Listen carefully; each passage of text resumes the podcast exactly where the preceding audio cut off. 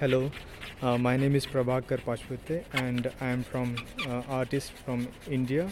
I live and work in Bombay and I'm here for the Sao Paulo Biennale and uh, I'm presenting uh, a, a wall drawing here and also a stop motion animation video.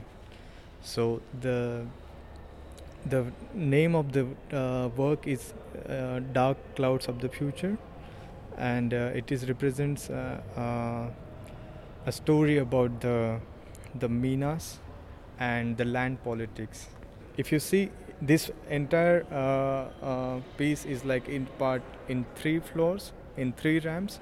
And the first ramp is talks about the past.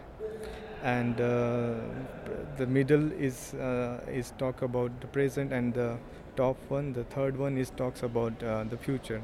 So i'm trying to create a stories between all the panels.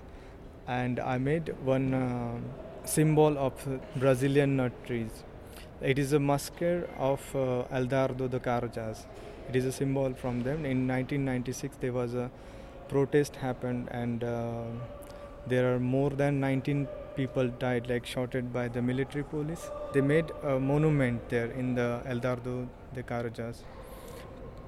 And in this work, I tried to f- focus on the landless people and the present situations of the uh, minas and what will happen in the future. Like there are many many mountains which i seen in belo horizonte and uh, and para.